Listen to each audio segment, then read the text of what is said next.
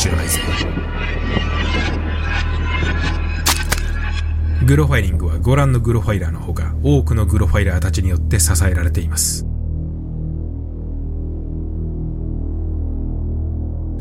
さて今日は北九州監禁殺人事件の後編ですので、前編がまだの方は前編から見てまた戻ってきてください。前編では松永と純子の出会いから第一の犠牲者である清が殺害されるまでをやりました。松永に支配洗脳されてしまった清、そして清の娘である京子。後編では松永は清の次の金づるを探し始めます。それでは行ってみましょう。清がマンション M で死亡すると、松永は以前から目をつけていた清の友人の高子を次の金づるにします。このようにこの事件では松永はまるでウイルスのように宿主が死亡すると新たな宿主を探し帰省していきました。既婚者である高子を口説き、夫と離婚させ、3歳の娘を連れて松永のマンションに来るよう話を進めます。しかし共同生活を始めた高子を待っていたのは表変した松永と凄惨な暴力でした。松永の指示のもと、高子が仕事を退職してからは、風呂に入るのは2週間に一度。排便は松永が許可した時のみ、小便はペットボトルにしたと言います。通電の恐怖と、あらゆる生活上の制限により、高子はみるみるうちに松永の操り人形になっていきました。高子は松永から指示されるがままに、我が子に虐待を加えたこともあったと言います。松永は高子にあらゆる友人、知人から金を借りさせ、消費者金融からも上限まで借金をさせました。1997年3月、松永との共同生活が始まってから5ヶ月が経過した頃、高子はある行動に出ます。純子がたまたま閉め忘れた窓から意を決して飛び降り逃亡したのです。アパートの2階から飛び降りた高子は腰の骨を折りながらも、なんとか近くの会計事務所に助けを求め、そのまま保護されました。その後松永は高子を探し回りましたが見つからず、高子の逃亡から10日後には高子の娘を彼女の全部の自宅前で置き去りにし解放しています。もちろん松永と純子は高子逃亡の翌日には監禁に使っていた部屋を引き払い、マンション M にまた戻ってきています。高子は PTSD を患い、精神科へ長期入院し、松永が逮捕された2002年には生活保護を受け生活していたことが分かっています。高子が警察に行ったのか、行ったのならなぜこの時点で捜査がされなかったのか。大いに疑問があるところですが、この点についての真相は不明です。せめてこの時点で警察により何らかの捜査が行われていれば、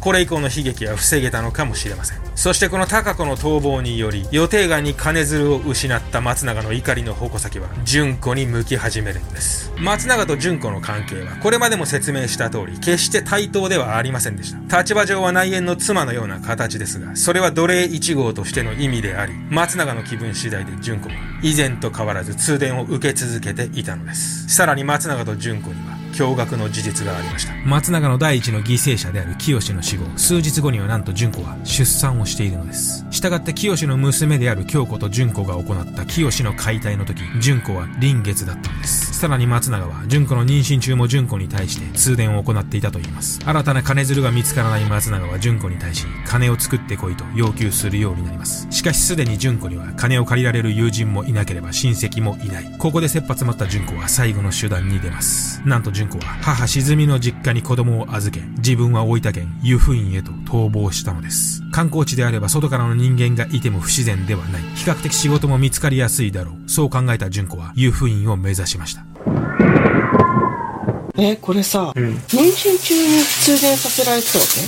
うん、で流産もしなかったし健康に生まれてきたわけ？早産とかになりそうじゃない？まあそうだねまあ純子もそのことはずっと通電中も心配だったってことを話しててさ。まあ子供自体はあの健康に生まれてきたみたいなね、うん、そうなんだ、うん、というかさ逃げたんでしょ、うん、湯布院まで、うん、なんでそこでさ警察とか誰かにも助けを求められなかったの？まあ結局はねまあ自分で手伝ってしまってる、まあ、清殺害についても、うんうん、まあそういった負い目があったわけだから純子としては、まあどうしても警察に捕まりたくない。まあ子供もいるわけだしね。うん。じゃあ普通の考えっていうのはできなくなってる状態ってことだよね、まあそういうことだよな。うん湯布院に逃げた純子はホステスの仕事を何とか見つけすぐに働くことになります。ここまで来れば松永も追っては来ないだろう。子供を母の実家に預けたから大丈夫。ここでは社宅にも住める。しかし松永太という男はそんな簡単に振り切れる男ではなかったのです。湯布院に逃げてきて以来純子は我が子の安否確認のために毎日実家に電話連絡を入れていましたがこの日実家に電話をすると妹の理恵子がおかしなことを言い始めたのです。松永さんが自殺した。先日橋から飛び降りた。純子は妹の口から出た信じがたい言葉に耳を疑いますあの松永が電話の向こうには父のはじめもいるらしく、はじめからもすぐに帰ってこいと言われた純子は、そのまま湯布院を飛び出し、マンション M に向かいました。アパートでは父、母、そして妹の理恵子までもが純子を待っていました。そこにはあの京子の姿もあり、テーブルの上には松永の遺影と遺書が置かれていました。本当に死んでしまったんだ。松永の遺書を読みながら、感傷に浸る純子。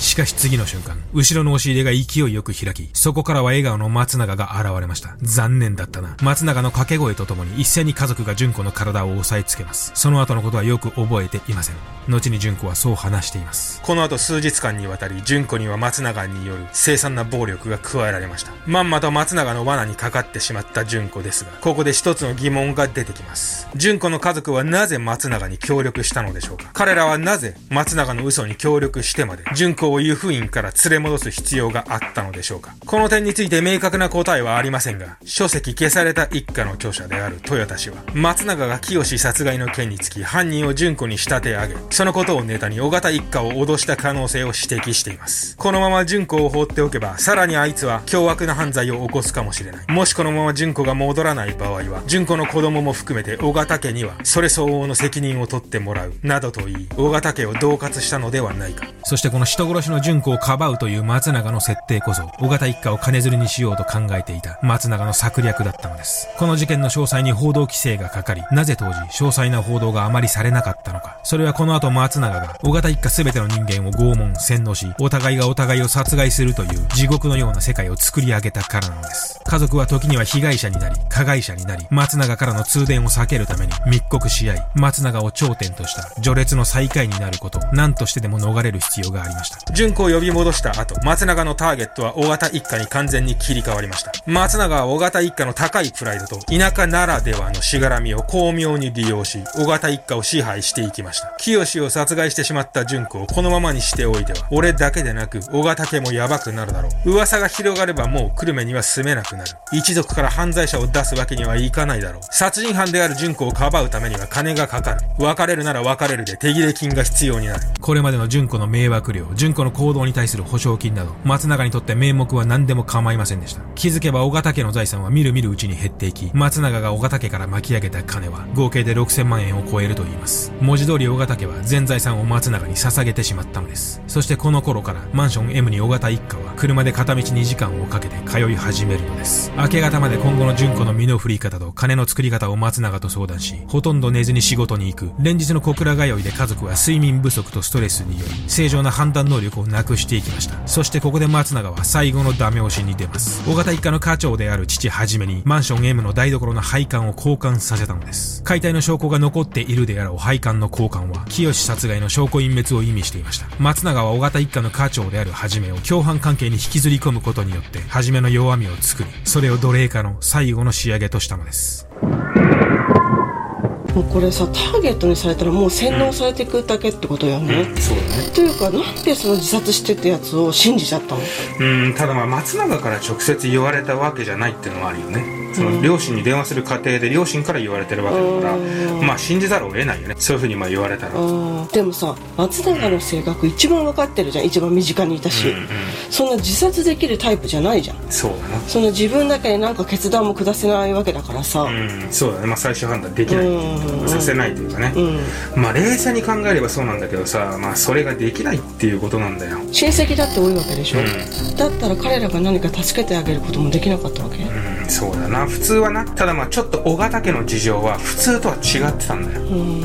だんだんと壊れていく父はじめと母静子の様子は、はじめの職場や親族の間でも話題になっていました。しかしはじめはこの時期、理事長選挙を控え、到底人に弱みなど見せられる状況ではありませんでした。さらにそれだけでなく、純子が殺人犯などということが地元で知れ渡れば、親戚一同、小形家は終わってしまう。はじめの頭には常にそんな思いがありました。その証拠にはじめは、親族や職場の同僚からの、何かあったら相談してくれ、という配慮を明確に断っています。そして97年の11月下旬に、はじめと静子は完全に久留米の家を離れ、小倉のマンション M に移住してしまうんです。この時点でマンション M には9月頃にすでに移住してきた妹の理恵子とその夫である和也さらには2人の子供である綾と結城そして父はじめと母静子。尾形家6人が揃っていました。すでに尾形一家に対する通電は始まっており他にも当然のように各種の制限が設けられました。自由な外出はもちろん禁止であり久留米の家に郵便物を取りに行ったりする際は15分おきに松永に連絡を入れる必要がありました。松永は久留米から小倉までの大体の地理を把握しているので連絡の時間におおよその場所にいない場合には帰宅後に通電が待っていました。さらに室内でも自由な移動自由な会話は禁止され1日のほとんどの時間を尾形一家は玄関近くの台所に立たされていました。松永から金を作る相談をしろと指示があった場合のみ尾形一家には会話が認められました。就寝時も台所で雑魚寝布団は与えられませんでした。食事は1日に1回78分で食べなければならず時間に遅れると通電による制裁が容赦なく一家を襲いました。通電については当時4歳の勇気は免除されていましたが9歳の綾は対象となっていました。先に説明したように尾形家はお互いがライバルでもあり時にはライバルを蹴落とすことに躍起になりました。松永はある時は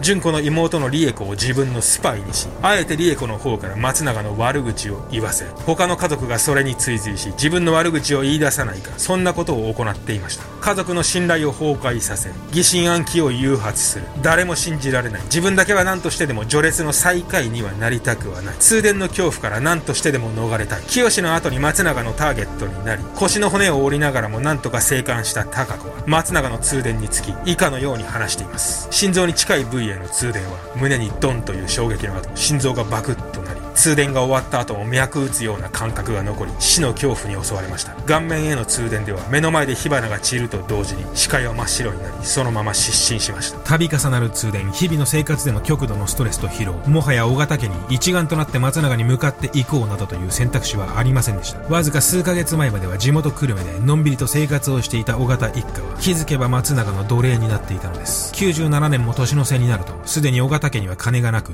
尾形家は金づるとしての価値を失失っていきました。そして97年12月21日一人目の犠牲者が出ます。父はじめはこの頃序列最下位にまで落とされており松永は何かにつけはじめを罵り通電を集中的に加えていました。ある時松永は和室に家族全員を呼び出し正座をさせその場ではじめに通電を行っていましたが途中で松永は純子に代わり娘である純子が父はじめに通電を加えるという形になりました。娘が父に通電を行う。明らかに異常と見られるこの事態もすでに全ての価値観が壊れたこのマンション M では日常の一コマになっていました。父を罵りながら通電を続ける純子。この時の心境を純子は後の裁判でこう話しています。やらないわけにはいかない。断れば自分がターゲットにされる。しかし次の瞬間突然松永が待てと大声で純子を止めました。初めは心臓近くへの通電で死亡していたのです。この時松永は少しだけ驚いた様子を見せましたが遅かれ早かれこうなることを覚悟していたのでしょう。布団に初めを寝かせ遺体をどうするか家族で話し合いをさせました。少なくともこの時純子をはじめ家族の心にはこんなことになってしまったけれどもし許されるのならばしっかりと葬式を行いたいとの思いがあったと言います。しかし松永はそれを見透かしたかのようにこう言い放ったのです。葬式などできないぞ。そんなことをしたら全てがバレて、みんな刑務所行きだぞ。黙り込む家族。そんな家族に松永が一言、言葉をかけました。清の時のような方法もあるぞ。しばらくの沈黙の後、松永からの提案に母沈みが答えを出しました。やります。その後、理恵子と和也が解体道具を買いに行き、家族総出で浴室で解体作業を行いました。全ての工程が終了するまで約10日間、尾形一家は黙々と解体作業を続けました。さらに驚愕することに、松永はこの現場にわずか10歳である、綾も立ち会わせていたのです。わずか10歳の子が祖父の遺体の解体を手伝う。松永は我々が知る人ではありません。清の娘である京子は解放後松永と純子は悪魔だったと話しています。そしてこの1ヶ月後には第二の犠牲者である母沈みが殺害されるのです。はじめがいなくなった後序列の最下位にまで落とされたのは母沈みでした。この頃沈みは突然規制を上げたり、意味不明なことを発するようになっていました。うわーなどと、日常的に叫ぶ清美の姿に松永は、尾形一家を招集し、清美がおかしくなった。どうするんだ？お前たちで決めろと。例の調子で話し合いをさせます。しかし松永の望む答えは一つしかありませんでした。純子たちは母の殺害を決意し、松永に報告します。この時松永は、分かった早くやれよと言い、自室にこもったままだったと言います。ここでも松永は最終判断は自分では下さず、全てを純子たちに決めさせています。純子たちは浴室で寝ている清美の首に電気コードを回し考察しました。一週間ほどで清美の処理が終わると、松永は今度は妹の理恵子を序列の再開に置きました。理恵子にひたすらに通電を行い、純子たちにあいつは頭がおかしくなったので、お前たちで話し合いをして、理恵子をどうするか決めるんだとけしかけます。この時、小型家で残っているのは、純子と理恵子の夫である和也と、そして理恵子の娘である綾、息子である勇気でした。この殺害に関しては、純子、和也、綾の3人は、数時間に及び話し合っています。やはりやるしかないのか。しかし、純子にとっては妹であり、和也にとっては妻であり、そして綾にとっては、一人しかいない母の理恵子を殺害することなど、果たしてできるのだろうか。数時間にわたり迷い、出した結論は、和也が理恵子を殺害するというものでした。風呂場で寝ている理恵子の足を娘である綾が押さえ、和也が首に電気コードを回し、ことを行いました。これほど狂気に満ちた絶望的で異常な世界があるのでしょうしょうか。自らの母の殺害を手伝い、その解体まで行うわずか10歳の娘の心情とはどんなものなのでしょう。それを形容する言葉はありません。裁判で純子はこの時の綾の表情につき、能面のように無表情だったと話しています。リエコがいなくなると次のターゲットは和也でした。和也の些細なミスを見つけては、それを理由に通電を繰り返す松田。日に日に衰弱していく和也の目はくぼみ、ぐったりし、次第に嘔吐を繰り返すようになります。そしてこの日風呂場で頭を床につけ、死んでいる和也が発見されました。その後の処理はいつも通り純子と娘である綾が行ったといいます。この時点で純子を除く大型家の大人は全て死亡しています。大型一家は丸ごと跡形もなく松永によって消されてしまったのです。松永という男にこれほどの嫌悪感と怒りと軽蔑を感じる原因は一体何なのでしょう？連続殺人を何の躊躇もなく行っているから、子供の犠牲者を出したから、様々な意見があるかと思いますが、最も根本的なものは松永が